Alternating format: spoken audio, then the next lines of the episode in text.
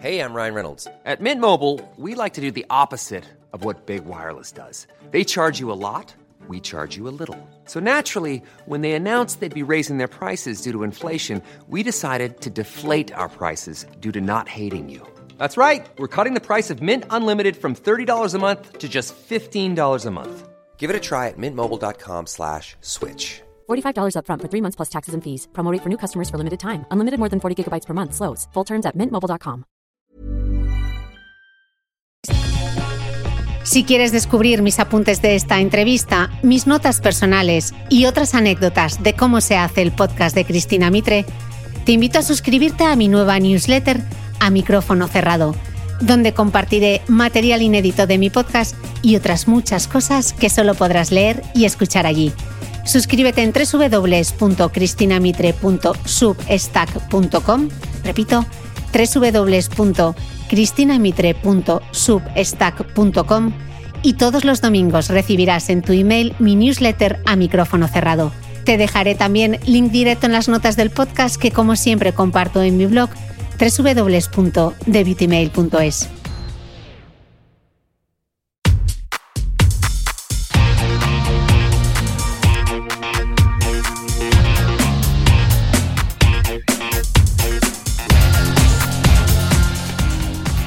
Hola, soy Cristina Mitre, periodista y autora del blog de Beauty Mail.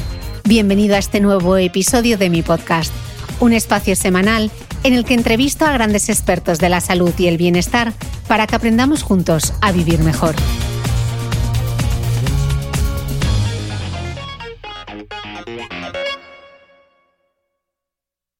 Hemos heredado una medicina, la medicina de la gravedad. ¿Esto qué quiere decir? Que en el siglo XX la medicina sobre todo nos centramos en las patologías más graves, en, intentar curar las enfermedades graves, que esto, vamos, sigue siendo absolutamente fundamental y como neurólogo teniendo enfermedades como el Alzheimer, el Parkinson, el ictus, pues tiene que seguir siendo una norma absoluta. Pero hay enfermedades que son muy importantes y que pueden destrozar la vida de las personas como la migraña y en medicina tenemos que entender que la calidad de vida de nuestros enfermos es tan importante como la gravedad de la enfermedad, tanto en enfermedades graves como en las que no lo son. Y con esto quiero decir que si yo tengo un paciente con una enfermedad grave y el tratamiento que le pongo le produce tanta discapacidad que no le permite hacer una vida normal, le estoy ayudando, pero ¿cuánto le estoy ayudando? De la misma manera que si tengo una persona que tiene una enfermedad que a lo mejor no le va a afectar en la esperanza de vida, pero le está destrozando día a día y no le permite trabajar, llevar a los hijos al colegio, salir, pasear, tiene miedo para ir a cenar fuera porque le puede doler la cabeza, pues es una enfermedad que yo tengo que intentar tratarle porque le está afectando tanto a su vida que realmente está generando una persona totalmente dependiente, ¿no? La, quien toma las decisiones no es la persona, es la enfermedad y esto lo tenemos que evitar. Aproximadamente el 95% de las mujeres y el 90% de los hombres hemos tenido alguna vez un dolor de cabeza. De entre todos los posibles dolores de cabeza, y hay descritos hasta 150 tipos diferentes, la migraña es uno de ellos y afecta al 18% de las mujeres y al 7% de los hombres. Como indica mi invitado de esta semana, el neurólogo Jesús Porta Etesam, es quizá una de las enfermedades más discapacitantes por prevalencia y por lo duro que puede llegar a ser. Hoy, con la ayuda del doctor Porta, queremos entender el dolor de cabeza, porque como ya hemos aprendido en este podcast, hay que conocer para curar.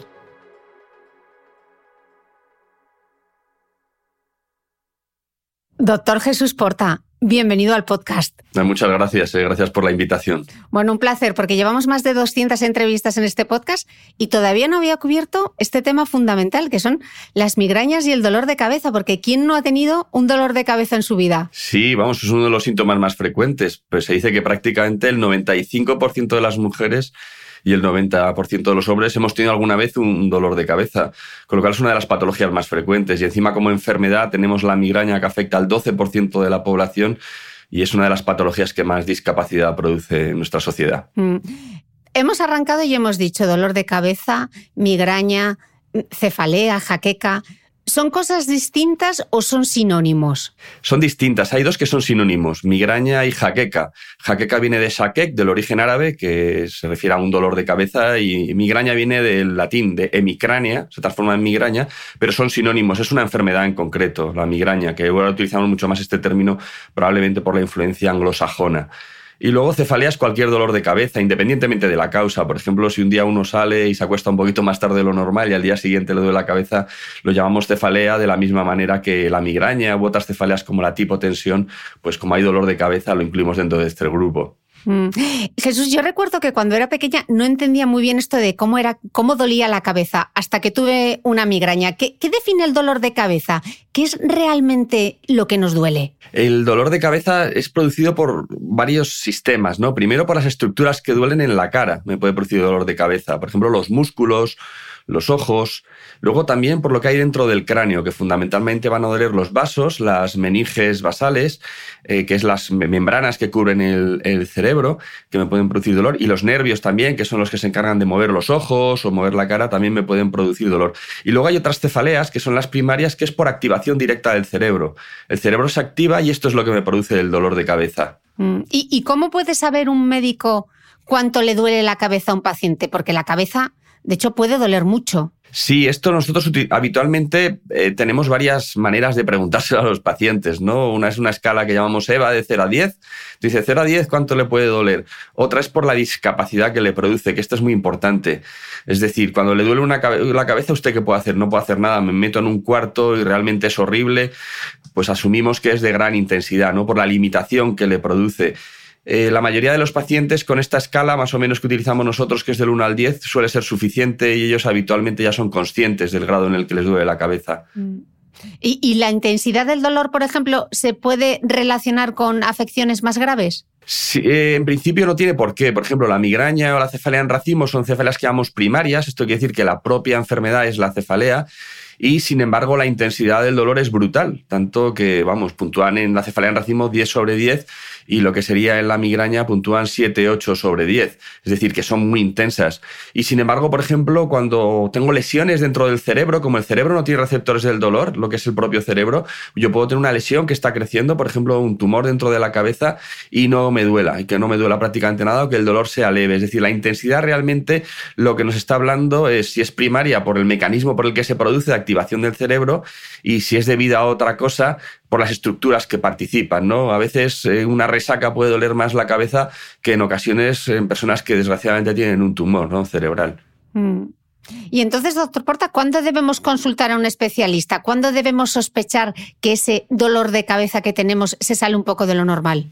Nosotros yo creo que hay que consultar en las cefaleas primarias, ¿no? Las que decimos que la propia enfermedad es la cefalea, cuando son frecuentes o cuando no responden al tratamiento de las crisis. Esto quiere decir, me duele la cabeza, me tomo una pastilla y no se me quita el dolor de cabeza, no está bien seguir automedicándome porque en ocasiones lo que voy a producir automedicándome es que la cefalea se cronifique y que cada vez me dé con más frecuencia, de tal manera que habría que consultar con el especialista para ver las características de ese dolor de cabeza. Luego, cuando son frecuentes, aunque yo me tome una pastilla y se me quite, pero si veo que cada vez me da con más frecuencia, también es fundamental consultar, ¿no? Porque en este sentido nosotros le podremos ayudar a poner un tratamiento que llamamos preventivo. Esto consiste en poner unas pastillas para que disminuya la frecuencia. Y luego hay una serie de signos que llamamos signos de prudencia o de alarma, que si los tiene una persona pues tiene que tener cuidado. Uno de ellos es cuando la cefalea se pone de manera brusca, como un estallido dentro de la cabeza. Esto es muy importante y puede ser el dato de que se ha roto algún vasito dentro del cerebro, digamos un aneurisma, que es como una especie de saquito que pueden tener los vasos, y es una patología gravísima. Y entonces, cuando a alguien se le pone un dolor de cabeza brusco, es decir, como un estallido dentro de la cabeza, este es un dato de alarma fundamental y el paciente no solamente debería ir al neurólogo, sino que probablemente tiene que ir a urgencias. Luego, otro de los datos es la cefalea que aparece, no que empeora, que aparece con el ejercicio, con los movimientos de cabeza, no que empeora porque la migraña empeora con los movimientos de cabeza. Esta que yo estoy normal, muevo la cabeza bruscamente o hago un esfuerzo y aparece el dolor, es otro dato fundamental para ir, para ir a urgencias. Quizá estos dos son los datos más importantes ¿no? a la hora de valorar la gravedad que puede tener por los síntomas una cefalea. Mm. Has hablado justamente de las pastillas. ¿Es verdad que siempre es mejor tomar el analgésico lo antes posible para frenar un dolor de cabeza o no? En la migraña, sin duda. En la migraña, si lo tomamos de manera muy precoz, la eficacia es más del 70%, o sea, de cada 10, 7 van a mejorar. Y si esperamos, como hace mucha gente, a ver si se me quita, que luego nunca se quita, a que el dolor sea intenso, esa eficacia baja a un 25%, más o menos 2 o 3 de cada 10. Luego, en la migraña hay que tomarlo de manera precoz, pero siempre con sentido común. Si yo veo que me está aumentando la frecuencia, igual es que estoy tomando demasiados analgésicos y el neurólogo me tiene que poner un tratamiento preventivo. Mm. Eh, la edición de la clasificación internacional de las cefaleas define más de 150 tipos diferentes de dolor de cabeza. ¿De verdad, doctor, existen 150 dolores de cabeza distintos? Sí, sí, muchos de ellos los hemos descrito en los últimos años. Es decir, que nuestro grupo, conjuntamente con el grupo del doctor Pareja, pues hemos, sido, hemos descrito unas entidades últimamente. Existen más de 150. Hay que tener en cuenta que la cefalea es uno de los síntomas más frecuentes y puede ser debido a múltiples causas pues desde, incluimos desde la resaca hasta lesiones dentro de la cabeza, hasta lesiones en la cara, incluso lesiones pulmonares a veces me pueden producir un dolor de cabeza. Es tan tan raro y tan interesante y tan importante como esto, ¿no? Que en ocasiones el médico que ve a los pacientes con cefalea tiene que ser capaz, casi como un detective, de saber dónde está la alteración, estudiarla y buscarla si es secundaria o tratarla si es primaria. Mm. Estábamos hablando de dolores de cabezas primarios, secundarios. Esta misma clasificación a la que estaba haciendo referencia divide el dolor de cabeza en esos dos grupos, en primarios y en secundarios. El primario sería el dolor de cabeza como tal, el que no es consecuencia de de otra enfermedad o de otro problema. Y los secundarios, el derivado de otro problema, que puede ser desde un traumatismo hasta el mono de la cafeína y otro muy famoso del que hablaremos después. Eh, ¿Cuáles serían, vamos a ir viendo, desgranando cada uno de ellos, doctor, cuáles serían los principales dolores de cabeza primarios eh, y cuál es el dolor de cabeza más frecuente? Sí, dentro de los primarios, el más importante yo creo que es la migraña, que además en nuestra clasificación es el grupo 1 y es un dolor de cabeza muy especial. Es un dolor de cabeza que es puede ser como una opresión, pero es muy típico que sea como un corazón que late dentro de la cabeza, que lo cuenta mucho el paciente, que a veces no es constante, pero cuando se hace un esfuerzo, mueve la cabeza, puede aparecer este latido. El paciente además suele tener mal cuerpo, a veces con náuseas, incluso vómitos, le molestan las luces, los ruidos, en ocasiones hasta los olores son desagradables. Si hace cualquier actividad, el dolor empeora y lo que busca es la tranquilidad, meterse en un cuarto y que le dejen en paz. Este cuadro es muy, muy típico y esto es la migraña, que incluso entre uno a cada tres de cada diez pueden notar a veces que ven como lucecitas o zigzags antes de que empiece el dolor de cabeza, que es lo que llamamos el aura, ¿no? que pueden tener estos pacientes. Este afecta al 12% de la población y es una patología más frecuente en las mujeres. Afecta al 18% de las mujeres y al 7% de los hombres. ¿no? Y quizá es una de las enfermedades más discapacitantes por prevalencia y por lo duro que puede ser. Y encima tiene un problema y es que no tiene una, una comprensión social, ¿no? Es algo muy duro para las personas que lo padecen porque no hay esa comprensión social. Siguiente cefalea es la cefalea tipo tensión, que es Sí, te quería preguntar porque tengo muchas preguntas sobre la migraña. voy a empezar por la migraña y luego me voy, a ir a, las otras. Estabas diciendo que afecta más a las mujeres, incluso tres veces más. ¿Se sabe por qué? ¿Tiene alguna relación con nuestras hormonas? Totalmente. Esa, la migraña es una enfermedad que se hereda por, no se hereda como muchas de las enfermedades, que o la heredo de mi padre o de mi madre, o tienen que heredarlo los dos, las recesivas, para, para padecer la enfermedad. Es una herencia que se llama poligénica, es decir, son varios genes y estos genes deciden la probabilidad es como la altura, ¿no? La altura se hereda igual.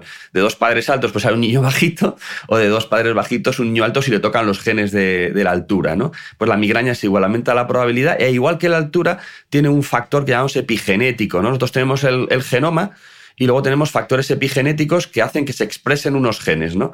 Entonces, uno de los factores epigenéticos más importantes para la migraña, para que se exprese, son los cambios hormonales que ocurren en la mujer en la menarquia, ¿no? Cuando viene la primera regla. Y esto en esa época suele ser donde debutan muchísimas mujeres la, migraña por estos factores hormonales, ¿no? Mientras que en el hombre, como no tiene este factor, pues es mucho menos, mucho menos frecuente. Esto justifica por qué la presencia de la migraña es más frecuente en la mujer que en el varón. Otra cosa distinta es lo que ocurre con la regla. La regla en sí misma es un desencadenante de la migraña, pero el comienzo y los cambios hormonales propios de la mujer en la pubertad es el causante de que aparezca la migraña por primera vez. Mm. Parece que es una enfermedad bastante prevalente. ¿Dirías que está bien diagnosticada? ¿La gente que sufre migraña no, o no? No, desgraciadamente no. Prácticamente más del 40-50% de los migrañosos no tienen un diagnóstico. Y muchísimos incluso de los que están diagnosticados no están tratados acuerdo como lo solemos hacer en el siglo XXI, que es un tratamiento totalmente personalizado. Es una patología que no está bien diagnosticada, desgraciadamente no está bien tratada y desafortunadamente no está bien considerada. Yo creo que es una patología, digo a veces a los pacientes que llevas tres cruces, ¿no? La cruz de la enfermedad, la cruz del mal tratamiento y la cruz de la incomprensión, cuando realmente es una patología que a día de hoy podemos hacer muchísimas, muchísimas cosas por ayudar a los pacientes y cambiarles la vida. Desde un punto de vista profesional, como médico, ya no como neurólogo, sino como médico, es una de las enfermedades que más satisfacciones te dan. Ahí es verdad que hay pacientes que no consigues ayudarles, por más que lo intentas, no encuentras su tratamiento, ¿no? Y surge un nuevo tratamiento y lo pruebas y de repente se funciona o no. Pero la inmensa mayoría de los pacientes somos capaces de cambiarles la vida mejor. ¿Y por qué estas tres cruces, Jesús, con lo que avanza la medicina y la neurología, una cosa tan que parece tan prevalente y tan común, ¿Por, ¿Por, qué encontráis tantos obstáculos, esos tres obstáculos principales? Yo creo que una de ellas, eh, la más importante, es la incomprensión social y las otras emanan. Y aquí me vas a permitir un poco de... Es que hay un machismo inconsciente muy marcado. En nuestro país existe el machismo inconsciente, ¿no? Y existe también con esta enfermedad. Esta es una enfermedad que afecta más a las mujeres. Ya clásicamente se le daba muchísima importancia a la migraña, pero en el siglo XVIII se empieza a generar en el mundo occidental sobre todo, pero en el mundo en general, la figura de la mujer como un elemento débil, que no lo había sido previamente. Y aparecen incluso en la literatura, pues figuras, la dama de las camelias, en el cine, la mujer como un papel secundario, ¿no? Y esto ha hecho que la cefalea se empiece a considerar como una excusa, incluso en algunos libros de medicina de esa época, pues empieza a hablar de que es como una excusa ¿no? de la mujer. Esto yo creo que ha trascendido incluso ahora y todavía desde una manera inconsciente, incluso entre los médicos, incluso las médicos, existe esta sensación de que la migraña pues es algo que no es importante, ¿no? cuando es muy discapacitante. Esto conlleva mm, una de las circunstancias, que cuando alguien, por ejemplo, no va a trabajar porque le duele la cabeza, pues dice, joder, no viene a trabajar porque le duele la cabeza, a menudo morro, ¿no? Cuando es tan incapacitante para la OMS como una ceguera, una tetraplegia, un ataque grave de migraña, porque es que el paciente no puede hacer prácticamente nada, tumbado en la cama, luces apagadas, vomitando, no puede hacer nada. Eh, esto es un elemento. Otro elemento es que como tiene una carga familiar, por lo que comentábamos de la herencia poligénica, muchas veces las personas que sufren la migraña en su casa han visto que lo ha sufrido su madre y tendemos a minusvalorar lo que vemos en nuestro ambiente familiar, tanto para lo bueno como para lo malo, ¿no? Y entonces se le quita importancia y muchas veces no consultan en este sentido. Y la tercera es que, aunque es una patología muy discapacitante, hemos heredado una medicina, la medicina de la gravedad.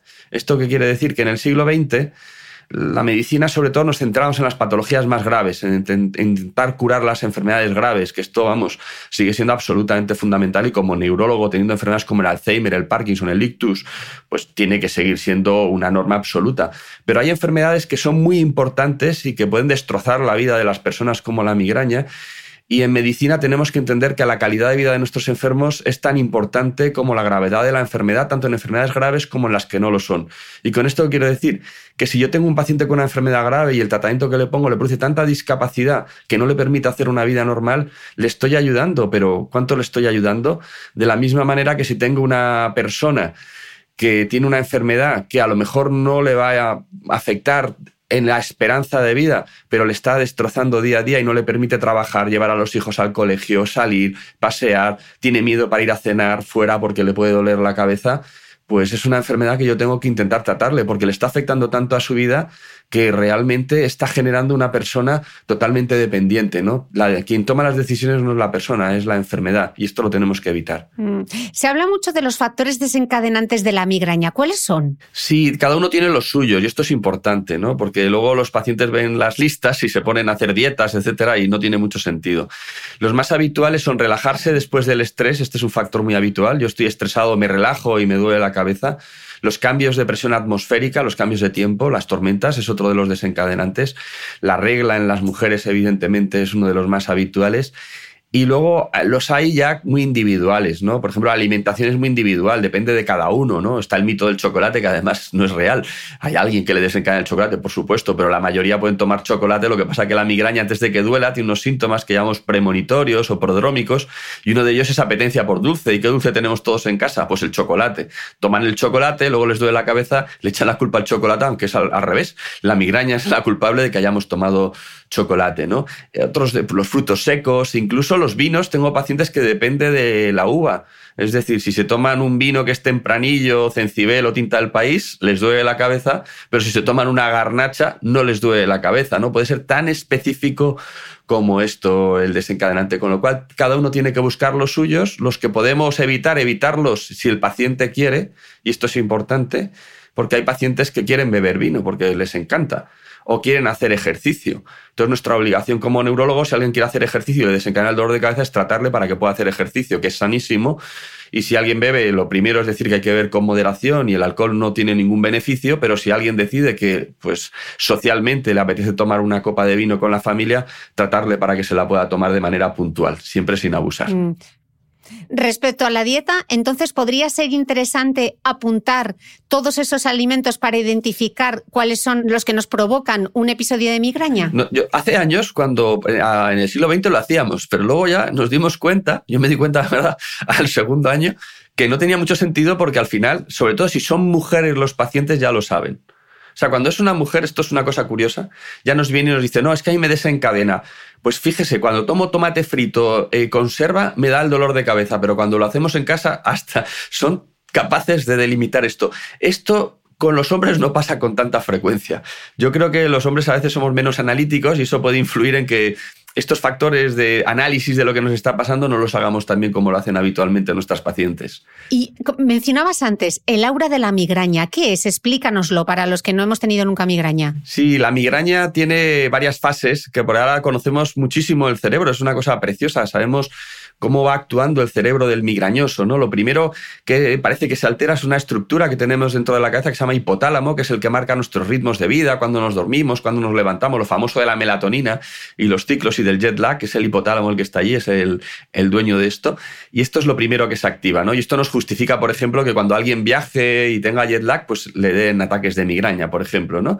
Es una de las el hipotálamo. O los síntomas de cansancio, cambio de apetito, apetencia por dulces que pueden tener algunos pacientes. Y luego, en un pequeño porcentaje de pacientes, como decíamos antes, de cada 10, entre 1 y 3, pueden tener un fenómeno que es el aura. Y es que en su cerebro, la parte posterior del cerebro, el occipital, que es donde realmente vemos, nosotros no vemos en los ojos, los ojos decodifican solamente los estímulos, donde vemos es en la parte posterior del cerebro, en la zona occipital, se produce algo que llamamos despolarización. Es como que las neuronas funcionan de manera distinta, de manera progresiva, como una ola lenta va barriendo ese lóbulo occipital con esa disfunción y esto me va generando la aparición de la visión, de una visión extraña como de lucecitas o de zigzags, muy característica, que es lo que llamamos aura visual. Hay pacientes que ven como los cuadros de Serat, como los puntillistas, como el pixelado, durante estos fenómenos de aura. Otros incluso pueden tener lo que llamamos Alicia en el País de las Maravillas y ven metamorfopsias, es decir, ven cabezas grandes, brazos pequeños, o su brazo lo consideran como si fuera de otra persona. Esto es mucho más raro. Este es el fenómeno de aura que agobia muchísimo a los enfermos. Suele durar entre 20 minutos a 40 minutos luego se pasa y eh, luego les viene el dolor de cabeza. Aura quiere decir vientecillo anunciador es el vientecillo anunciador que les avisa que desgraciadamente después va a venir un ataque de migraña, de dolor de cabeza. Porque ¿cuánto puede durar una migraña, un ataque de estos de migraña? Lo normal es que dure entre 4, aunque los niños puede durar menos, a 72 horas. Esto es lo habitual. Lo más típico es que dure unas 12, 24 horas, lo más, lo más típico. Pero hay pacientes que entran en lo que llamamos un estatus, es decir, tiene un ataque de migraña grave que no sale y puede durar varias semanas, ¿eh? en una situación horrible, que acaban en urgencias con tratamiento endovenoso, es decir, poniéndoles tratamientos por la vena para intentar sacarles de esta situación. Porque lo que les pasa es que nosotros tenemos en el cerebro unas estructuras que deciden cuándo se acaba el dolor, ¿no? Bloquean el dolor. Entonces se produce una disfunción, dejan de funcionar, entra la migraña y como no actúan estas estructuras, se llama núcleo de Rafe y sustancia crisperaqueductal, estos nombres, no actúan adecuadamente y entonces la migraña sigue y tenemos que intentar ponerle medicaciones especiales para que salgan de esa situación tan horrible. Jesús, pero esto es tremendamente limitante. Es horrible, la migraña es una patología muy discapacitante. O sea, cuando ves a una persona y te cuenta realmente lo que le limita en la vida, y no solo esto, porque no limita el tener la migraña, limita el miedo a tener la migraña. Es decir, una persona que ha sufrido migraña sabe que con un ataque de migraña no puede hacer lo que estamos haciendo ahora mismo tú y yo. Entonces, pues a lo mejor, imagínate, me dices, oye Jesús, quedamos a las 10. Y te digo, bueno, no lo sé. ¿Cómo que no lo sabes? Es que tienes en la agenda cosas y dices, no, es que igual me da un ataque de migraña y lo tengo que posponer. Ah, vale, pues lo dejamos para el día siguiente. dice, tampoco lo sé. Pero esto que digo de nuestra entrevista es una reunión de trabajo, es ir al cine, es ir a comer, es llevar a los niños a la casa de los amigos, es todo esto, es lo que es vivir. Y en el caso de la mujer, que lo mencionábamos antes de, de empezar a grabar, por ejemplo, retrasar incluso un embarazo o no querer, querer, quedarse embarazada, ¿no? Totalmente. Hay pacientes que a mí me da muchísima pena porque las podemos ayudar durante el embarazo y además durante el embarazo lo normal es que la migraña mejore y mejore bastante. Eh, que pues como ven esa situación y creen que no se van a poder hacer cargo del niño o que el embarazo va a ser horrible, tener el embarazo y además la migraña, deciden posponer o no quedarse embarazadas. Y cuando vienen a la consulta, pues hay que animarlas, porque al final los médicos estamos aquí para ayudar a los pacientes que tomen las decisiones que ellos deseen en su vida. Nosotros no tenemos que tomarlas por ellos, les podemos aconsejar, pero no les podemos sustituir nunca. Mm. Hablemos de los tratamientos, Jesús. ¿Qué, tenemos? ¿Con qué herramientas contáis para tratar las migrañas? ahora es un mundo de los últimos 15 años ha cambiado de manera brutal, ¿no? Es, muy bonito ahora lo que podemos hacer por nuestros pacientes. ¿no? Tenemos, por un lado, lo que es la educación. ¿no? todos tenemos que educarnos, son los hábitos en salud. Los hábitos en salud que son buenos para el Alzheimer son buenos para la migraña, son buenos para prevenir el ictus, son tener conductas neurosaludables, que es ejercicio físico moderado que no se puede hacer cuando la migraña es crónica, porque si la migraña es crónica va a desencadenar el dolor de cabeza, es decir, cuando le duele prácticamente todos los días, si hace ejercicio le va a doler la cabeza, pero cuando tienen días que nosotros llamamos cristalinos, los del crystal clear de los ingleses, estos días cristalinos que el paciente no tiene nada, tiene que aprovechar, si puede, para hacer ejercicio físico. Ya sé que es difícil con las agendas de las personas, eh, meter además un cuadradito de ejercicio físico, pero al final tenemos unas agendas preciosas, pero se nos olvidan esas agendas lo más importante, es que somos nosotros mismos. Son agendas dedicadas a los demás, sobre todo las mujeres en el siglo XXI, que tenéis una carga brutal, mucho más que la que tenemos nosotros, aunque esto de colaborar luego no se colabora de la misma manera. Entonces, buscar estos cuadraditos para el ejercicio físico. Tener un sueño regular, es decir, eh, pensar que el sueño tiene que ser regular, que es otro elemento fundamental, es otro aspecto. Eh, tener una vida más o menos ordenada, esto en el migrañoso es muy importante, y yo siempre incluyo últimamente el tener unos planes de vida, es decir, pensar lo que quieres hacer y lo que quieres ser en tu vida, esto que se nos olvida a veces y nos dejamos llevar porque estamos en una vida tan rápida que al final creemos que nos tiene que llevar el mar donde él quiere, porque hay tantas corrientes, pero al final si tenemos unas velas tenemos que izarlas y por lo menos intentar escaparnos de vez en cuando de la corriente que estamos, ¿no? Porque si no, al final nos lleva la vida a situaciones que son muy malas para la migraña, de estar constantemente haciendo cosas, cambiando, no durmiendo para hacer un trabajo, ¿no? Esto tener planes vitales y estructurar la vida es, es muy importante. Esto sería uno de los aspectos, evitar los desencadenantes si lo considero y quiero evitarlos y puedo. Y por un lado, luego tenemos el tratamiento de las crisis, que es lo que le va a dar libertad a, los pacientes. Esto es muy bonito porque cuando lo encuentras el paciente es súper feliz, aunque tenga muchos días con dolor de cabeza, sabe que se va a tomar una pastilla y que va a poder hacer una entrevista o que va a poder llevar a los niños al colegio, lo que comentábamos antes, ¿no? Entonces, dentro del tratamiento de las crisis, a día de hoy tenemos dos grupos farmacológicos pero dentro de muy poquito vamos a tener otros dos más. Los dos grupos son, por un lado, los antiinflamatorios de toda la vida, que funcionan en muchos pacientes tomados de manera precoz, como comentábamos antes, sobre todo dos de ellos, el naproxeno y el ibuprofeno, a dosis altas, más altas de lo habitual, que como se toman de manera puntual no hay que tener miedo a tomarlos. ¿no? Ahora hay mucho miedo por los efectos secundarios de los antiinflamatorios, los voy a tomar cuando tenga la crisis, no lo voy a tener pautado. Y luego el gran grupo que hace ya 10 años cambió la vida de los enfermos, que son los triptanes unos fármacos diseñados para tratar exclusivamente la migraña, aunque también sirven para otra cefalea que se llama cefalea en racimos, que tomados también de manera precoz eh, son capaces de yugular en dos horas en muchos de nuestros enfermos el dolor de cabeza y permitirles hacer una vida normal. A veces asociamos los dos, en algunos enfermos tienen que tomar el triptán más el antiinflamatorio. Y luego tenemos eh, los que van a venir, que van a venir otro grupo que se llama ditanes, que son parecidos a los triptanes, pero no tienen problemas cardiovasculares, que es el problema que tenemos con los triptanes, que en personas que han tenido infarto de corazón no se lo podemos poner o han tenido ictus, estos nuevos se podrán poner.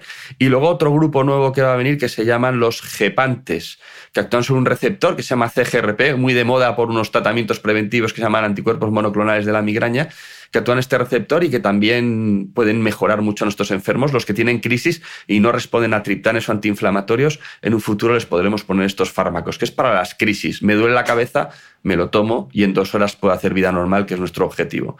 Y luego tenemos la gran maravilla que es el tratamiento preventivo, donde a día de hoy tenemos más de 25 tratamientos distintos. Más de 25. Y esto nos obliga a los médicos a ser profesionales, a buscar una solución única para el paciente que tenemos delante. ¿Y cómo hacemos esto? Individualizando el tratamiento, haciendo un tratamiento a medida de la persona. ¿Esto qué quiere decir? Que yo voy a diseñar un tratamiento no para la migraña, no para un paciente, sino para una persona. La persona que tengo delante quiere ganar peso, no quiere ganar peso, tiene un trabajo cognitivo, no tiene un trabajo cognitivo, hace ejercicio físico, le gusta esquiar, juega al tenis, no juega al tenis, le gusta pasear por el campo, le va a tertulias, yo, le gusta tomarse de vez en cuando salir a cenar. Yo tengo que diseñar el tratamiento pensando en esa persona, con lo cual tengo que hacer unas cuantas preguntas, tampoco excesivamente, para saber cómo es esa persona y decir el tratamiento cuyos efectos secundarios no le afecten en su vida. Esto es absolutamente fundamental. Y aquí tengo muchísimos tratamientos, los clásicos, que es un grupo que se llaman beta bloqueantes, que bajan la tensión arterial, que todavía lo seguimos utilizando porque hay pacientes que son sus fármacos ideales, que además pues relajan un poquito y disminuyen la frecuencia cardíaca, con lo cual hay personas, por ejemplo, que dan muchas charlas y se ponen nerviosos, a veces se toman una pastilla que se llama propranolol, es muy típico de los también los que hacen oposiciones, pues son parecidos, tomados todos los días, en ese sentido les viene bien también. Otro fármaco, por ejemplo, que se llama topiramato, que es un antiepiléptico que hace perder peso a las personas, con lo cual si tienes sobrepeso puede ser muy buena opción, y muchísimos otros, zonisamida, ácido valproico que no lo podemos poner en mujeres que se pueden quedar embarazadas. Tenemos otros antihipertensivos, lisinoprilo, candesartán, antidepresivos, más de cinco. Es decir, que tenemos tratamientos naturales que han demostrado en los estudios que nos gustan a los médicos, que llamamos aleatorizados a doble ciego, han demostrado eficacia para la migraña, ¿no? como son el magnesio, la melatonina, la riboflavina, la coenzima Q10. Es decir, tenemos muchísimo. Y encima surge hace unos años la toxina botulínica, que en pacientes que tienen migraña crónica de más de 15 días al mes de dolor de cabeza, les ponemos la toxina botulínica, la repartimos por toda la cabeza y mejoran algunos de ellos el 70% de manera importante. Y últimamente han surgido unos nuevos tratamientos muy interesantes que son muy bonitos como se han descubierto, porque se vio que los pacientes que tienen migraña, cuando tenían la crisis de migraña, aumentaba una sustancia en su sangre que se llama péptido relacionado con el gen de la calcitonina, este nombre tan raro, CGRP, así lo llamamos nosotros. Entonces, este CGRP es el que produce la inflamación de las meninges, de esas membranas que cubren el cerebro en muchos migrañosos. Entonces, se ha creado como una defensa, un anticuerpo, que son nuestras defensas, lo mismo que ataca al COVID, pero diseñado en un laboratorio para que en lugar de atacar al COVID, ataque directamente a este CGRP y lo bloquee.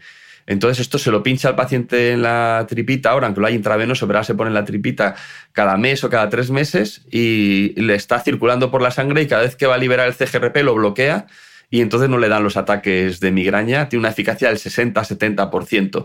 Y la gran ventaja es que tiene muy poquitos efectos secundarios. De tal manera que afortunadamente ahora, vamos, y a muchos tratamientos que no he dicho, tenemos una gran cantidad de medicaciones y nos permite ayudar a la mayoría de nuestros enfermos, incluso con tratamientos naturales que algunos de ellos son tan eficaces como los convencionales. ¿eh? Y esto es importante que lo sepa la gente. Tiene que saber dos cosas. Uno, tratamientos por ser naturales no dejan de tener efectos secundarios la manita faloides y la cicuta son naturales, ya un efecto secundario tiene.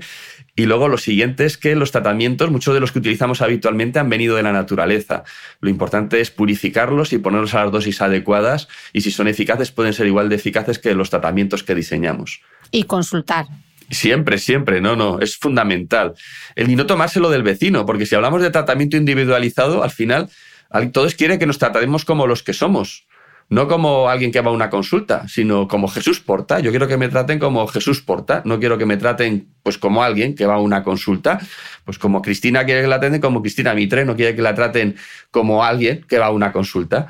Entonces, cuando hablas con el vecino, te están tratando como al vecino. No tiene mucho sentido, ¿no? Hay que individualizar mucho el tratamiento. Mm. Me ha encantado en esta pirámide del tratamiento porque en la base has puesto estas conductas neurosaludables, que qué importantes son, no solo para los casos de migraña, sino para nuestra vida en general, para prevenir todas esas enfermedades neuronales, ¿no? Este, apunte me lo, me lo, voy a dejar aquí para volver a escucharlo luego. Eh, has mencionado justo en las migrañas el tema de los niños, o sea, ¿los niños pueden tener migrañas? Sí, sí, sí, están. Y este es un gran problema que tenemos ahora, porque no se les diagnostica. O sea, cuando un niño se queja de dolor de cabeza, pues estará estresado, tendrá problemas en el colegio, es que está mimoso y no. La mayoría de ellos vienen y tienen migraña. Y luego te lo cuentan súper bien en la consulta. Los niños, la verdad es que como son tan objetivos, te lo cuentan muy bien. Incluso te lo dibujan. Yo les digo, dibújame tu dolor de cabeza y con el dibujito ya casi sabes lo que tienen los niños. Hasta las auras son capaces de dibujarte. Sí, es menos frecuente que en los adultos. Va entre el 4 y el 6% de los niños pueden tener migraña suele ser menos intensa, más de toda la cabeza, puede durar dos horitas, con lo cual muchas veces ni se lo plantean. Y además la sociedad que tenemos ahora mismo con ellos, que tienen 7.700 actividades extraescolares habitualmente los pobrecitos, que además una actividad extraescolar no es un juego. En el juego no hay exigencia, hay disfrute. Entonces, muchas veces los padres confundimos cuando el niño va a la actividad extraescolar de tenis o de algo, creemos que están jugando, no, ahí hay una exigencia se les exige, entonces genera estrés. Mientras que el juego es lo contrario, libera estrés. Cuando el niño juega al tenis con sus amigos, no es lo mismo que cuando va a una clase de tenis, porque en uno se exige y en otro se disfruta. Entonces es justo lo contrario. Entonces nosotros estas situaciones de estrés puede hacer que a los niños pues les den las migrañas con más frecuencia, que es lo que estamos viendo. Estamos viendo muchos niños, pero vamos, tenemos tratamientos para ellos, para ayudarles. También poco a poco la familia empieza a entender al niño y ven que el fin de semana no les duele la cabeza, más entre semana y y si nos damos cuenta que hay factores entre semana pues, que pueden influir en este sentido. ¿no? Pero tenemos tratamientos ¿eh? para ponerles y también tenemos que entender que somos también esclavos de la sociedad en la que vivimos y no podemos intentar crear una sociedad alternativa a la que tenemos. Esta es la que hay, tenemos que adaptarnos lo mejor posible a esta sociedad. Ready to pop the question? The jewelers at BlueNile.com have got sparkle down to a science with beautiful lab-grown diamonds worthy of your most brilliant moments. Their lab-grown diamonds are independently graded and guaranteed identical to natural diamonds, and they're ready to ship to your door. Go to Bluenile.com and use promo code LISTEN to get $50 off your purchase of $500 or more. That's code LISTEN at Bluenile.com for $50 off. Bluenile.com code LISTEN. When you make decisions for your company, you look for the no brainers. If you have a lot of mailing to do, Stamps.com is the ultimate no brainer. Use the Stamps.com mobile app to mail everything you need to keep your business running with up to 89% off USPS and UPS. Make the same no-brainer decision as over 1 million other businesses with stamps.com. Use code program for a special offer. That's stamps.com, code program. Dolores de cabeza primarios. Ya hemos visto las migrañas. Hablemos de la cefalea tensional. ¿Qué es esto de la cefalea tensional? Eh, ¿Es este el típico dolor de cabeza que sufrimos todos en algún momento de nuestra vida? Totalmente, vamos. Esto antes le dábamos muchísima importancia a la cefalea tensional, pensábamos que era súper frecuente y tal, y, hemos descubierto nuevas cefaleas y, entonces hemos ido sacándolas de ese cajón desastre que era no migraña, era cefalea tensional, de ese cajón desastre no migraña, donde metíamos todo, hemos sacado muchas otras cefaleas, de tal manera que ahora la cefalea tensional ha quedado, como muy bien dices, este día que yo estoy preocupado y me duele como un poquito así, un poquito, noto un peso en la frente, ¿no? Porque tengo, estoy agobiado, dormido poco, este dolor que es leve, que a veces haciendo actividad incluso se me olvida que tengo el dolor de cabeza y luego cuando me centro digo, ah, sí, aquí esto es lo que llamamos cefalea tipo tensión o tensional. Es opresiva, nunca late, no tiene náuseas ni vómitos, ni me molestan las luces ni los ruidos habitualmente. A veces puede estar un poquito más hipersensible en el contexto de estoy cansado, ¿no? Un poquito más hipersensible. Esto es lo que es una cefalea tensional y típicamente cuando hago actividad se me olvida, a diferencia de la migraña cuando hago una actividad empeora, ¿no? Esta es la cefalea tipo tensión y habitualmente con un antiinflamatorio, incluso con paracetamol suele ceder y si son muy frecuentes solemos poner un fármaco que se llama mitriptilina o algún antidepresivo suavecito, una dosis de depresión y suelen mejorar muchísimo los pacientes. Mm, o sea que esto tiene mucho que ver con este estilo de vida del que estábamos hablando, ¿no? Este estrés diario que todos sufrimos. Total, totalmente, vamos. Esto ha hecho que aumente la frecuencia de migraña crónica, que aumente también las crisis en los pacientes migrañosos que tienen más por el estilo de vida y por otro lado en las personas que no están predispuestas a tener migraña, pues que tengamos con más frecuencia este tipo de dolor de cabeza, ¿no? Esta situación de ir siempre por detrás de lo que nos piden, ¿no? Es eh, como vi una película esa Tres española y me hizo mucha gracia porque yo creo que representaba esto, ese decalaje, ese decalaje que tenemos en la vida, que nos da la sensación de que siempre vamos por detrás de las exigencias que, que tenemos, que nos ponemos nosotros, ¿eh? no que nos ponen los demás, que nos ponemos nosotros eh, hace que nos den con más frecuencia las cefaleas tipo tensión y que sean más frecuentes las crisis de migraña. O sea que aquí la receta también conductas neurosaludables, ¿no? Sin lugar a duda, pero es difícil, es decir, es que al final es la vida... Es decir, nos tenemos que adaptar al mundo en el que vivimos. Lo que tenemos que intentar ser conscientes. O sea, yo luchar contra esto, esto es la evolución y ha pasado a lo largo de la humanidad, es decir, es la evolución y gracias también a esto pues tenemos mejores hospitales médicos que nos ven, esperanzas de vidas maravillosas, nuestros hijos viven en burbujas absolutas, súper cuidados en nuestro mundo. ¿eh? Por eso a veces yo creo que hay que mirar también por la ventana y ver que no todo el mundo vive como vivimos nosotros. ¿no? Y esto ha llevado a esta situación ¿no? de aceleración. Entonces, no podemos negar que tiene cosas positivas, pero yo no digo que tengamos que luchar en contra pero ser conscientes y siendo conscientes, pues dentro de todo esto, buscar momentos para el disfrute y para nosotros. Mm. Las has mencionado antes, la cefalea en brotes o en racimos, decías, es como un dolor de cabeza muy intenso y que puede aparecer hasta varias veces en, un mismo día, ¿no? Por eso se le llama cefalea en brotes o en racimos. ¿Cómo son esos episodios? Esto es, vamos, una cefalea horrible, horrible, monstruosa. A diferencia de la migraña es una cefalea que te puede acompañar toda tu vida y en cualquier momento puede aparecer cualquier día del mes, del año o incluso varios días seguidos. La cefalea en racimo suele venir agrupada. Viene una época, te da y luego habitualmente, menos en las formas crónicas, que es el 20%, se va y luego ya volverá o no volverá en uno, dos, tres años. El dolor de cabeza es horrible, horrible, es más frecuente en los hombres que en las mujeres, como 2,5 hombres por cada mujer, o sea que hay que partir a un hombre por la mitad en este sentido, 2,5 por uno y es un dolor que suele ser siempre del mismo lado. O sea, eh, duele un, siempre, por ejemplo, el lado derecho, alrededor del ojo, de una intensidad brutal, 10 sobre 10, horrible. A diferencia de la migraña, que el paciente busca la tranquilidad, aquí se pone muy nervioso, se está moviendo constantemente, se les puede cerrar un poquito el ojito, incluso llorarles, taponarse el oído. Se sienten horrible, nerviosísimos, les dura entre 20 minutos y 3 horas y luego se quita. Y luego le puede volver a dar otro episodio o no. Durante la noche es típico que despierte al paciente estas crisis y en las siestas especialmente. Le da varias veces al día durante varios días y de repente, igual que ha venido bien con nuestro tratamiento y a veces de manera espontánea, se va. El paciente ya se queda tranquilo y pasa un tiempo y luego puede volver a aparecer. Es muy estacional, típicamente va a aparecer sobre todo en otoño y a veces en primavera, aunque pueda aparecer en cualquier época del año, pero lo más típico son estas dos épocas. Y es muy, muy típico. Es decir, cuando te lo cuenta una persona, una cefalea en racimos solo puede ser una cefalea en racimos. ¿Y, ¿Y por qué es más común en este caso en los hombres? Pues exactamente, no lo sabemos. No sabemos eh, cuál es el factor que hace que sea más frecuente en los varones. No sabemos si tenemos a lo mejor una mayor sensibilidad del sistema, del sistema adrenérgico que las mujeres por la presencia de mayor, de mayor andrógenos en la sangre que en las mujeres y esto puede ser un factor predisponente para que sea más frecuente en los hombres porque es una cefalea que es igual que la migraña es más de hipotensión, de cansancio, etcétera, esta es de nerviosismo brutal, ¿no? Y puede ser un factor a lo mejor facilitador y también tiene el origen en el hipotálamo, o sea que las dos comparten esta estructura tan típica al inicio. Mm.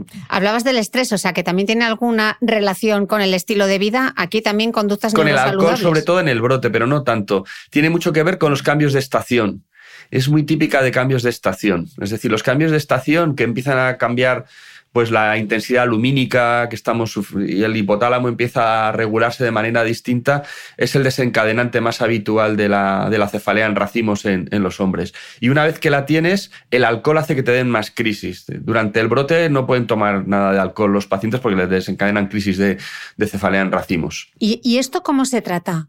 Esto, vamos, esto es una. Hay que. Lo tratamos de tres aquí no hay tantos quitando el no tomar alcohol y eh, disminuir un poquito el ejercicio físico porque puede ser otro desencadenante durante el brote solo. Lo que hacemos es, eh, lo primero, tratar de las crisis. Pero claro, estas crisis duran muy poquito.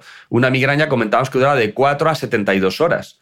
Luego, si me pongo una pastilla que tarda en hacer efecto media hora, no pasa nada. Sin embargo, en una cefalea en racimos puede costar 20 minutos. Luego, si me pongo una pastilla que tarda en hacer efecto media hora, no le estoy ayudando al paciente. Entonces, los tratamientos, los triptanes, utilizamos lo mismo que en la migraña, los solemos poner bien por la nariz, que tarda en hacer efecto 10 minutos, o bien subcutáneos, pinchados, que tarda en hacer efecto que es autoinyectable. El paciente se lo puede poner él tranquilamente en su casa, que tarda en hacer efecto unos 5 minutos o oxígeno. El oxígeno que llamamos nosotros alto flujo, les, ponemos, les mandamos a su casa una bala de oxígeno y cuando empiezan las crisis se la pone el oxígeno a unas cantidades muy altas, de 12, por encima de 12 litros, y en 10 minutos hacen que se les quiten las crisis. Este sería el mm. tratamiento de las crisis. Y luego ponemos lo que llamamos un tratamiento de transición. ¿Para qué sirve esto? El tratamiento preventivo va a tardar en hacer efecto entre dos y tres semanas. Claro, no vas a dejar a una persona con unos dolores horribles todos los días esperando dos o tres semanas a que le haga efecto el tratamiento preventivo. Entonces le ponemos un tratamiento para que se le quite el dolor de cabeza mientras el tratamiento preventivo empieza a hacer efecto, que es fundamentalmente corticoides. Le ponemos una pauta de corticoides que hay que quitarlos, hay que ponerlos y quitarlos porque si los mantenemos en el tiempo puede que se le cronifique dolor de cabeza y se le haga más continuo. Entonces, al paciente hay que avisarle que los tiene que dejar, aunque empeore, hay que dejarlos. Nosotros últimamente lo que hacemos es, en lugar de ponérselos vía oral para evitar que el paciente siga tomando el corticoide, hacemos una técnica especial que les mejora mucho, se llama bloqueo, les pinchamos en la parte posterior de la cabeza un nervio que se llama occipital mayor y ahí, en ese mismo sitio donde les ponemos la anestesia, le ponemos el corticoide y va realmente bien en nuestros pacientes y así evitamos que los tomen ellos. Y luego les ponemos el tratamiento preventivo que hace que su función fundamental es que el brote se vaya cuanto antes. Y aquí utilizamos fundamentalmente un fármaco que se llama verapamil, que se utiliza para el corazón, pero va muy bien para los pacientes con cefalea en racimo, aunque a veces les produce mucho cansancio. Y otro que también se utiliza en la migraña, que hemos comentado antes, que se llama topiramato. Y un tratamiento que es la melatonina a dosis muy altas, de 10, 20 miligramos, también les viene bien como preventivos a los pacientes con cefalea en racimos. Lo mantienes cuando se le quita el dolor de cabeza, lo solemos tener al menos en nuestro grupo un mes, luego se lo quitamos y ya esperemos que no vuelva nunca más. Pero si vuelve otra vez el dolor, el paciente nos avisa, viene corriendo y le volvemos a poner otra vez el tratamiento. Los hemos mencionado antes dentro de este grupo de los primarios, los dolores de cabeza que se producen eh, por el esfuerzo. ¿Por qué ocurre a veces cuando hacemos ejercicio físico muy fuerte o corremos mucho? ¿Por qué de repente nos duele la cabeza? Sí, aquí hay dos. Uno, el migrañoso, que el esfuerzo es el desencadenante de su migraña. Entonces es un migrañoso que le duele cuando quiere y luego cuando hace esfuerzo se le desencadena.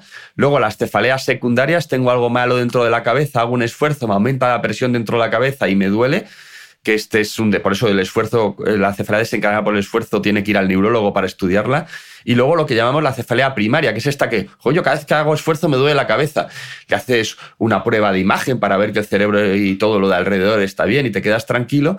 Y esta se produce habitualmente porque se produce un poquito de inflamación también en la zona de las meninges y eso les produce el dolor de cabeza se les desencadena ahí esta serie de sustancias. Y entonces lo tratamos. Lo tratamos fundamentalmente con fármacos que pertenecen al grupo de los beta bloqueantes o un fármaco que es un antiinflamatorio muy potente que se llama indometacina, y así evitamos que tengan este dolor de cabeza estas personas. Mm, pero incluso el sexo puede provocar también estos dolores de cabeza.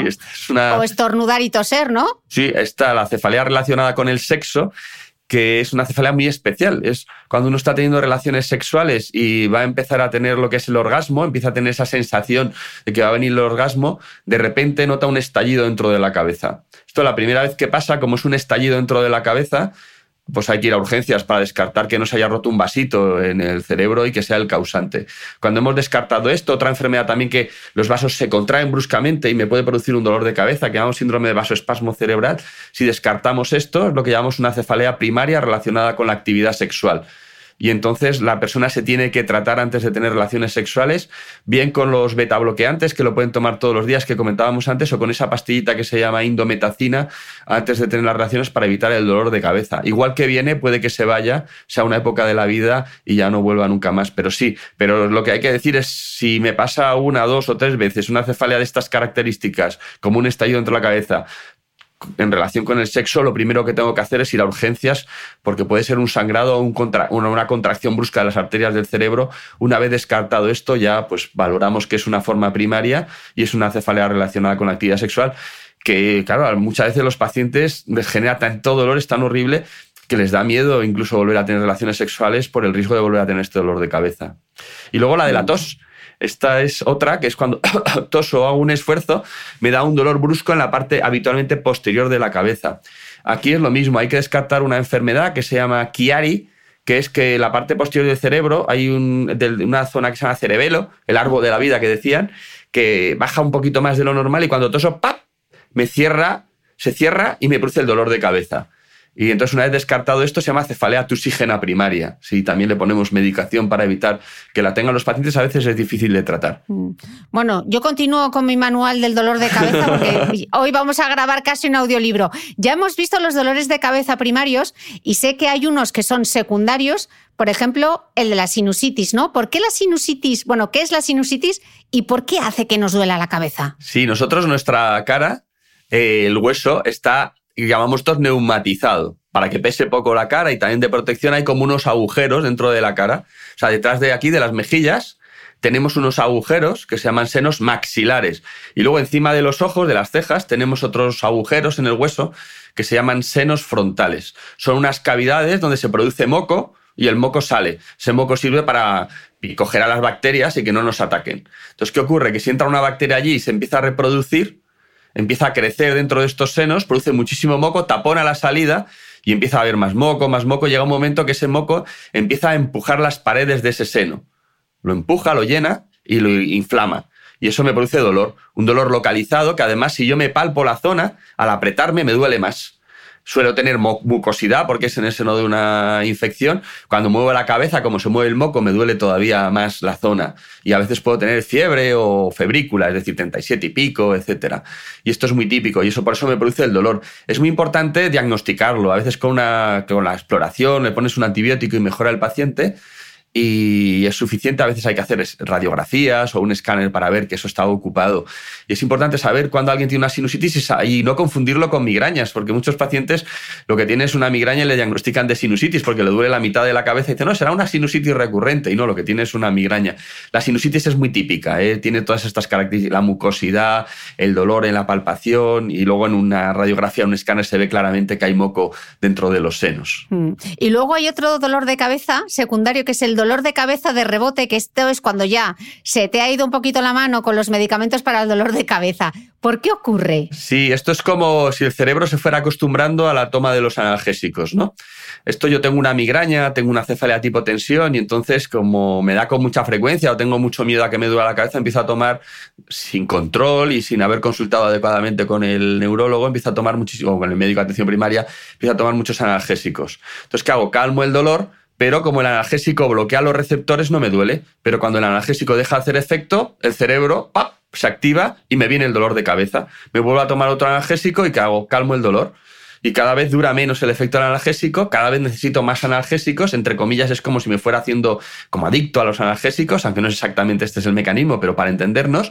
Y entonces llega un momento en el que yo tengo que estar tomando cantidades brutales con el riesgo que supone de analgésicos para tratar un dolor de cabeza que aún así me sigue dando. ¿Cuándo me va a dar sobre todo? Pues cuando paso mucho tiempo sin tomar analgésicos. Cuando una persona no toma habitualmente analgésicos, cuando se duerme. Entonces, ¿qué hace el paciente?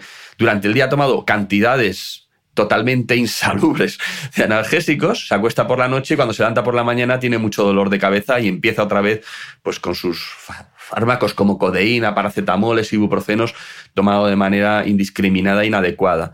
Tiene riesgo, por un lado, porque es una cefalea difícil de tratar, aunque lo conseguimos con los preventivos y conseguimos revertirlo, y tiene riesgo porque la toma excesiva de todos estos tratamientos es negativa para el cuerpo y no es una manera óptima de hacerlo. La manera óptima es poner un tratamiento preventivo y que disminuya la frecuencia.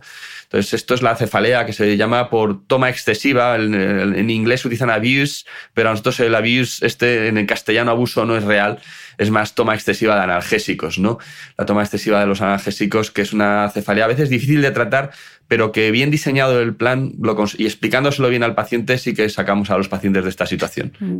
Luego hay un dolor de cabeza muy curioso, que es el que está relacionado con, con, la cafeína, a veces por pasarnos y a veces por falta de cafeína. En el caso del exceso, ¿cuánto es ese exceso? ¿Cuál es la medida en cafés y en refrescos que podemos tomar? Vamos, la cafeína es una sustancia que a dosis bajas es positiva. El café a dosis bajas es bueno.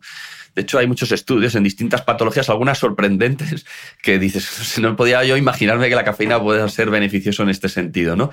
Y en exceso es negativa porque te produce un fenómeno de saturación, ¿no? Eh, de hecho, una de las causas habituales de somnolencia son personas que toman muchísimo café, el cuerpo se va acostumbrando, entonces cuando se privan del café, es decir, disminuye el nivel, les entra sueño, ¿no? entonces al final tienen un efecto contrario del que están buscando por la toma, la toma en exceso. Otro de ellos es el dolor de cabeza, ¿no? La cafeína, de hecho, asociada a los antiinflamatorios, puede mejorar la absorción y que mejore el dolor de cabeza de las personas, pero termina teniendo un fenómeno muy parecido a la de los analgésicos que comentábamos antes.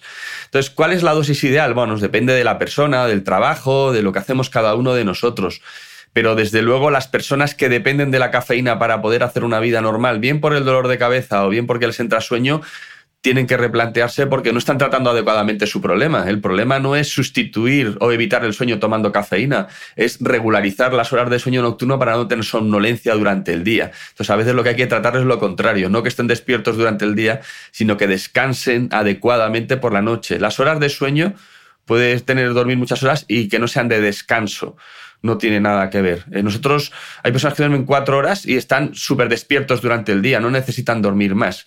Y personas que duermen 12 horas y tienen sueño durante el día, no han dormido adecuadamente esas 12 horas, independientemente de lo que les diga su smartwatch, no han dormido bien durante esas, esas 12 horas. Y luego ocurre un fenómeno curioso, es la migraña, sobre todo nos lo vemos, que es lo que llamamos la cefalea del fin de semana, que son pacientes que durante la semana no les duele la cabeza y llega el viernes o el sábado y ¡bum! aparece la migraña, es horrible y es además muy, muy tipo reloj.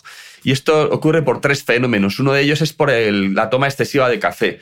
Yo durante el día, y esto es muy típico de los médicos, tomamos muchísimo café, tomamos mucha cantidad de café y cuando llega el fin de semana, el sábado tomamos menos. El cerebro se priva de café y aparece la migraña, ¿no? Y eso suele aparecer los sábados porque es cuando tomo menos café. Luego, otra de las razones de tener cefalea y especial migraña fin de semana es el estrés. Yo estoy estresado los cinco días de la semana, o bien el viernes, que hay mucha gente que se relaja ya el viernes, o bien el sábado se relajan, paz, y aparece el dolor de cabeza por relajarse después de una situación de tensión.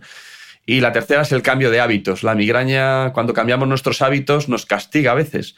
Entonces, personas que tienen un hábito de levantarse, por ejemplo, a las seis y media entre semana, llega el fin de semana, intentan dormir un poquito más y lo pagan con un dolor de cabeza que es absolutamente injusto el, sábado. ¿no? Entonces, todo esto hay que diagnosticarlo, saber cuál de los tipos es y tratarlo para que las personas puedan descansar más el sábado para disminuir el estrés en el día a día y para no tomar excesivo café o tomarlo también el fin de semana para suplirlo. Y doctor, ¿cómo puede alguien desengancharse de la cafeína sin arriesgarse a que le duela la cabeza? ¿O eso va a ser el peaje que vamos a tener que pagar? No, normalmente ponemos un preventivo y lo vamos quitando de manera brusca o progresiva. El norte de Europa son de quitarlo todo bruscamente. Son mucho más transpoiting, como la película, mucho más bruscos a la hora de quitar las cosas. Te quitan todo bruscamente, el paciente lo pasa mal e intentan que se recupere. Nosotros lo hacemos todo mucho más progresivo y se consigue. Le pones un tratamiento de base adecuado y les vas disminuyendo progresivamente la cafeína. Les ayudas a dormir con sustancias naturales como la melatonina, les pones un fármaco que les sustituya la cafeína, un preventivo suavecito en el día a día y les vas reduciendo la, dosis de cafeína y ya está. Y va muy bien, ¿eh? Y luego se agradece porque se dan cuenta que están más despiertos durante el día que cuando toman dosis excesivas de, cafeína. Hmm. ¿Y el dolor de cabeza, por ejemplo, por un golpe? Porque todos nos hemos dado un golpe en la cabeza en algún momento si luego nos duele, ¿es normal o hay que ir directamente a urgencias? No, vamos, la mayoría de los golpes leves nos va a doler la cabeza. Tenemos que tener en cuenta que la estructura más compleja e increíble de todo el universo conocido está dentro de nuestra cabeza, es el cerebro. No hay nada en el mundo tan complejo como el cerebro humano y lo tenemos ahí 1400 centímetros cúbicos metidos dentro del cráneo. Entonces, ¿esto por qué lo digo? Porque todo lo que hay alrededor está lleno de nervios para percibir cualquier tipo de dolor. Además, como el cerebro no duele, todo lo demás está sensibilizado. ¿Esto qué conlleva? Que si yo me doy un golpe en la cabeza, se van a activar una serie de fibras y me van a decir, me he dado un golpe, ten cuidado, y producen dolor. Entonces, la mayoría de los golpes que nos damos no hace falta ir a urgencias. ¿Cuándo tengo que ir a urgencias? Cuando pierdo el conocimiento por el golpe, cuando tengo algún síntoma neurológico por el golpe, es decir, por ejemplo, eh, me cuesta hablar o veo que se me ha dormido un brazo o he perdido el conocimiento, entonces sí que hay que ir, es decir, esto sí siempre tiene que ser visto, pero si es un golpe banal sin más, habitualmente no es necesario. Me sale un chicho, me aguanto y con el tiempo se me terminará quitando. Mm. No lo hemos respondido, el tema de la resaca, porque la relación del alcohol y el dolor de cabeza de la mañana siguiente es archiconocida y es una de las mayores fuentes de literatura de Internet y de los bulos y mitos de todo tipo. Eh, pero doctor, ¿por, qué ocurre la resaca? ¿Qué le pasa a nuestra cabeza con el alcohol y por qué el dolor aparece horas más tarde de haber bebido? Sí, la cefalea de la resaca se parece mucho, aunque es distinta, a una cefalea de migraña. Se parece tiene diferencias, suele ser más de toda la cabeza, pero empeora cuando me muevo, puede tener pulsatilidad, me molestan las luces, los ruidos, estoy como mareado, mal cuerpo, es decir, se parece mucho.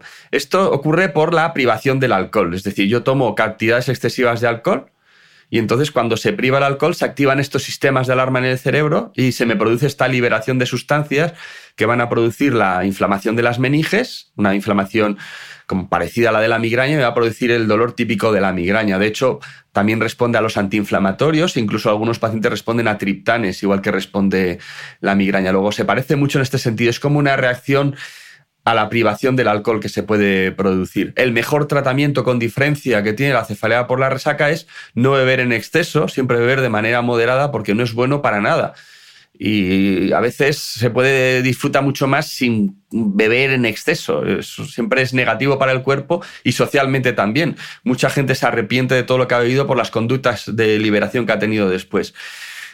Es verdad que nuestra sociedad está muy incluido, pero el mejor tratamiento que tiene la cefalea por resaca es beber con moderación. Mm. ¿Y influye el tipo de alcohol en la resaca o solo es cuestión de lo que hayas bebido, de la cantidad? Suele, vamos, sobre todo influye la cantidad. Dice, no es que mezclado, vamos, suele ser la cantidad de alcohol que se toma cuando alguien mezcla es que ha bebido muchísimo. Dice, no, es que has mezclado, claro, si has mezclado tres, es que te has tomado al menos tres cosas distintas, ¿no? Entonces, sí, suele ser la cantidad y luego también depende de la tolerancia de cada persona. Las mujeres mujeres lo van a tener con más frecuencia de los hombres o tienen una tolerancia más baja para el alcohol por una enzima y luego las personas que están acostumbradas a beber van generando un metabolismo mayor del alcohol y les afecta menos al cerebro, se emborrachan con menos frecuencia, les afecta más de manera sistémica, tienen más riesgo de tener problemas hepáticos y de otras partes del cuerpo, pero neurológicamente a veces lo toleran muy bien, ¿no? Y esto es algo que uno dice, mira qué bien tolera el alcohol, pero esa tolerancia les hace que les está afectando nuestros órganos, incluso llegar a una cirrosis hepática, una patología también muy grave, ¿no? Eh, hablando de influir, vamos a ver en preguntas rápidas cosas que influyen sí o no en el dolor de cabeza. ¿Las, las histaminas influyen en el dolor de cabeza? No. Esto se puso muy de moda. Esto se Ya en los años 80 un grupo polaco vio que no había una relación directa entre la histaminosis y la cefalea. Sí que hay enfermedades como la mastocitosis sistémica, una enfermedad muy rara que se libera histamina y uno de los síntomas que tienen estos pacientes es el dolor de cabeza pero en los dolores de cabeza habituales que tenemos nosotros, migrañas, cefalea en racimos, la liberación de estamina o tener una enzima de aminoxidasa en el estómago en menor cantidad de lo normal no es el causante ni influye directamente en los pacientes con migraña. Esto es algo que se ha puesto muy de moda, pero no es verdad. Vale, y por ejemplo, los conservantes artificiales como los nitritos o el glutamato monosódico. Sí, eh, estos conservantes en cantidad facilitan que una persona predispuesta a tener migraña pueda tener un ataque de migraña. Afortunadamente en España se utiliza menos que en lugares como Japón o Estados Unidos, pero sí que pueden desencadenar ataques de migraña. Bueno, los ultraprocesados están llenos de glutamato, así que los ultraprocesados fuera. No es una conducta neurosaludable. No, no es saludable para nada. en nuestro país es sorprendente, porque en nuestro país tenemos a un precio razonable una gran cantidad de productos maravillosos que tardas en hacerte una ensalada cinco minutos en hacer un pescado al horno, que solo hay que meterlo, echarle, tardas en hacerlo 20 minutos, se hace solo, si lo pones en el horno y el horno lo hace. Y sin embargo, seguimos tomando ultraprocesados con la gran maravilla que tenemos. Vemos un país maravilloso desde el punto de vista de la alimentación y no es sano, no es neurosaludable tomar ultraprocesados, ni para la migraña ni para el resto de las patologías. ¿Las pantallas? En algunos pacientes pueden desencadenar ataques de migraña, muy poquitos, muy poquitos, pero puede desencadenar. Y si yo las miro muy de cerca, tengo presbicia, problemas de la visión, me puede producir una cefalea que es como una presión encima de la frente por trastornos en la visión que es distinta a la migraña. Justo te quería preguntar por la vista. Sí. Sí, sí, los pacientes que tienen presbicia y no se ponen gafas y miran las pantallas por, coquetería o porque no lo saben o porque no se dan cuenta, ¿eh? porque el cerebro se va adaptando y al final uno cree que ve bien, aunque ve mal, empezamos a cerrar un poquito los ojos, como hacen los miopes, esto que llamamos estos estenopeicos, los médicos, cierran los ojitos y esta contracción mantenida de los músculos le puede producir un dolor de cabeza. Entonces, esta es otra cefalea distinta. Y en la migraña depende de la frecuencia. En algunos pacientes muy poquitos, depende de la frecuencia de, refresco que tienen las pantallas, les puede desencadenar o no dolor de cabeza. Mm. Es que qué manía tenemos de decir eso. No, no me pongo la gafa que si no me acostumbro. Pues si ya no va así, es que ya no ves. No, ves, es el, además, el, es el, el cristalino, que es que en el envejecimiento eh, va perdiendo su. es el que nos va a ayudar a enfocar, ¿no? El cristalino es como cuando utilizamos. Yo tenía, tengo cámara reflex, pues lo mismo. Si es como si se estropea la cámara reflex y no puedes enfocar. Pues el cristalino no enfoca adecuadamente. Entonces, el que, el que es capaz de tomar las decisiones para ver un poquito mejor viendo mal es el cerebro. El cerebro se adapta a que el cristalino ve mal. Pero vamos, si yo me pongo gafas de presbicia, veo bien y si me las quito y estoy un mes pues voy a el cerebro se va a volver a adaptar de nuevo a esa visión rara. Lo que pasa es que, claro, si lo hago un año después, pues mis dioptrías han aumentado y, claro, voy a ver mucho peor cuando me las quite. Pero el hecho de llevar gafas no va a hacer que vaya más rápido. Eso tiene su ritmo el cristalino y es independiente de las gafas de presbicia o no. Vamos a ir porque claro, hemos mencionado, has mencionado al principio ayudas naturales a los dolores de cabeza y yo sé que los escuchantes de este podcast se han quedado como, pero pregúntale, pregúntale por la melatonina, pregúntale por los suplementos. Así que ahora sí que vamos a entrar a cosas que ayudan a prevenir o paliar el dolor de cabeza. Vamos a ir uno a una a ver si es magufo o es ciencia. ¿Hay suplementos que ayuden a prevenir el dolor de cabeza? Sin duda. Por ejemplo, como bien has dicho, la melatonina la melatonina es un suplemento, en España se considera fármaco por 2 miligramos o por encima, por debajo se considera suplemento, que a dosis de 3 miligramos tiene un estudio comparado con un fármaco que se llama amitriptilina, un fármaco de toda la vida, y salieron igual de eficaces y con menos efectos secundarios la melatonina. O la melatonina es uno de los suplementos naturales que utilizamos para tratar la migraña. Siempre hay que elegir la persona adecuada. También puede tener algún efecto secundario, pesadillas en algunas personas, despertar temprano, porque tiene una vida media la melatonina normal de 4 horas, con lo que se puede despertar y es un tratamiento que utilizamos en perfil concreto. Otro es el magnesio. El magnesio a dosis entre 300 y 1500 miligramos como efecto secundario produce diarrea, ya siempre digo, está contraindicado una enfermedad muy rara que se llama miastenia, que vamos, la tiene muy poquita gente, y va muy bien. Es otro de los elementos, actúa además en un receptor que se llama NMDA, un receptor del cerebro, y va muy bien. Otro es la coenzima Q10, que esto está en todas las cremas y también en los anti-aging. Pues la coenzima Q10 a dosis de 200 miligramos también tiene estudios que demuestra la eficacia en la migraña y el que nos quedaría es una vitamina que se llama riboflavina en dosis de 200 a 400 miligramos que también ha demostrado eficacia. Tiene sobre todo estudios en niños, pero también en adultos y va muy bien en determinados pacientes son fármacos que ponemos y en otros los asociamos a otros tratamientos se pueden tomar, pero yo sigo pensando que está muy bien saberlos, pero lo ideal es que vayan a un neurólogo y le pongan un tratamiento a medida, porque incluso estos suplementos a veces no nos van a hacer efecto y no tiene sentido tomarlos de manera indiscriminada. Es decir, nada que todo lo que hace efecto tiene efectos secundarios y lo que no es eficaz hay que quitarlo. Mm. ¿La acupuntura? La acupuntura en migraña, igual que en otros dolores sí que tiene evidencias, en la migraña da igual que pinches el punto de acupuntura o un punto aleatorio. Es decir, que no ha demostrado gran eficacia en el tratamiento de la migraña. Es verdad que hay pacientes que mejoran, yo siempre lo digo, el que mejora, pues que siga con la acupuntura, porque muchos dicen es efecto placebo, etcétera. Igual esa persona es especialmente sensible y en ella la acupuntura es eficaz, pero como un tratamiento para probar de manera, ay, a ver si mejoro, no tiene mucho sentido porque tiene poca evidencia. Mm. Las infusiones naturales, los test. No, esto en principio no sirven, pero sí que es verdad que uno de los desencadenantes típicos de la migraña es el estrés, el nerviosismo, la tensión, que deberíamos utilizar en castellano, ¿no?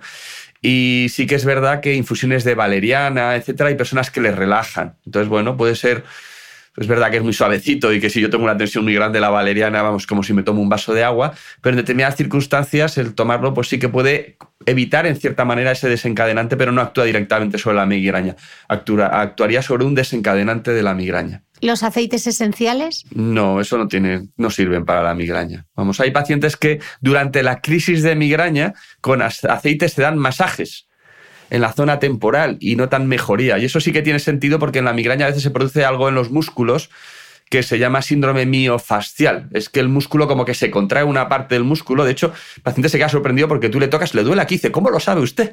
Porque le estás tocando justo el punto miofascial. Sí que es verdad que los puntos miofasciales mejoran con los fisios, que lo hacen súper bien porque son expertos en tratar este tipo de cuadros, bien pinchando, nosotros también lo pinchamos, o bien dándose un masajito, ¿no? Y a veces lo que hace el paciente realmente es, el aceite es una excusa para darse un masaje sobre los puntos miofasciales. Si se utilizase aceite de oliva probablemente también mejoría, aunque sería mucho más caro probablemente. La típica toalla en la cabeza, ya sea fría o caliente, esto, eh, durante la crisis, el frío, hay pacientes que mejoran. De hecho, una de las primeras descripciones de lo que decimos nosotros el tratamiento de la migraña es en un papiro egipcio en el que aparece una persona con un cocodrilo enganchado en la cabeza, que, no sabemos si es la representación del dolor de cabeza, simplemente representa una situación o lo que representa es que se pone el frío y que representa el agua o el frío que se lo pone en la cabeza y sí que es verdad que el frío en muchos pacientes durante lo que es la crisis de migraña les puede mejorar, pero es una es subóptimo, lo ideal es que se tomen un tratamiento y a las dos horas se le quite el dolor de cabeza, pero bueno, a veces si no tienen otra cosa, pues recurren a esto y sí que funciona. La receta deportiva, doctor, ¿el ejercicio físico puede prevenir el dolor de cabeza? Sin duda, pero hay que tener cuidado. Cuando la migraña es episódica, es decir, me duele de vez en cuando, el ejercicio físico es fundamental para prevenir la migraña y los hábitos en salud llevan ejercicio físico. Hay que habituarse a hacer ejercicio físico todos los días. Hacer ejercicio físico lo puedo hacer en mi día a día subiendo escaleras, andando. No hace falta que me vaya al gimnasio y me ponga a hacer pesas. Es decir, yo si voy a trabajar y subo unas escaleras, eso es ejercicio físico que hago en el día a día.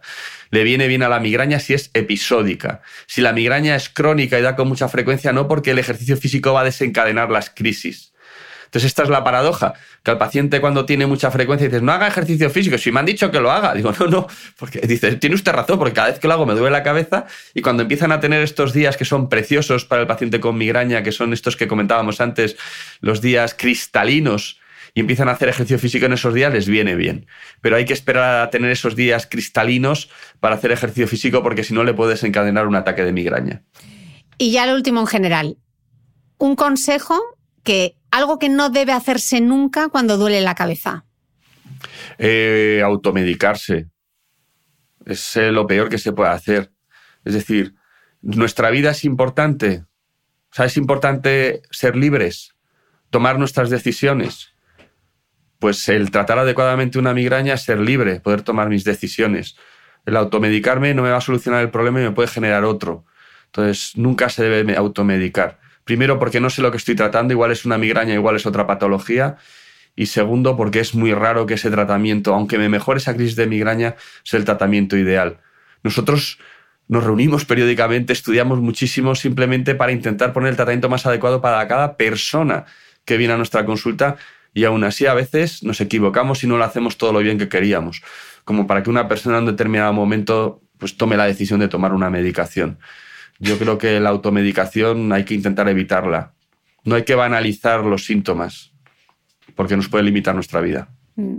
Bueno, eh, doctor, ha sido fascinante este viaje, casi este tratado que hemos hecho del, dolor de cabeza. Hemos hablado de las conductas neurosaludables, de lo importante que es personalizar el tratamiento, de consultar siempre, del estigma social asociado al, al dolor de cabeza y por muchos más días cristalinos para toda esa gente que sufre la migraña. Yo creo que el haberte escuchado hoy eh, yo creo que les habrá ayudado muchísimo. Así que millones de gracias por compartirlo con, con nosotros y bueno, espero que haya una segunda vez. Muchísimas gracias, Cristina. Gracias por la labor. Es fundamental las, que las personas se den cuenta que existe un mundo de esperanza al otro lado y que pueden cambiar su vida. Así que te agradezco de corazón pues, que me hayas permitido contar lo que hago en el día a día y poder mirar, o en este caso hablar a los pacientes directamente. Muchísimas gracias. Muchísimas gracias y a vosotros. Nos escuchamos de nuevo el próximo domingo.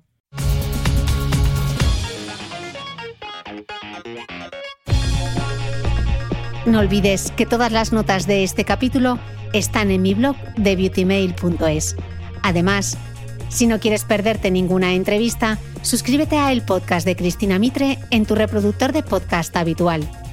Y un último favor, si me escuchas en Apple Podcast o en Spotify, regálame una reseña, porque así ayudas a que este podcast siga creciendo.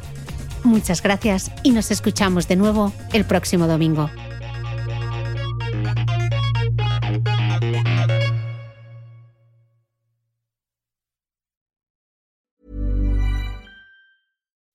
When you make decisions for your company, you look for the no brainers. If you have a lot of mailing to do, stamps.com is the ultimate no brainer. Use the stamps.com mobile app to mail everything you need to keep your business running with up to 89% off USPS and UPS. Make the same no brainer decision as over 1 million other businesses with stamps.com. Use code PROGRAM for a special offer. That's stamps.com code PROGRAM.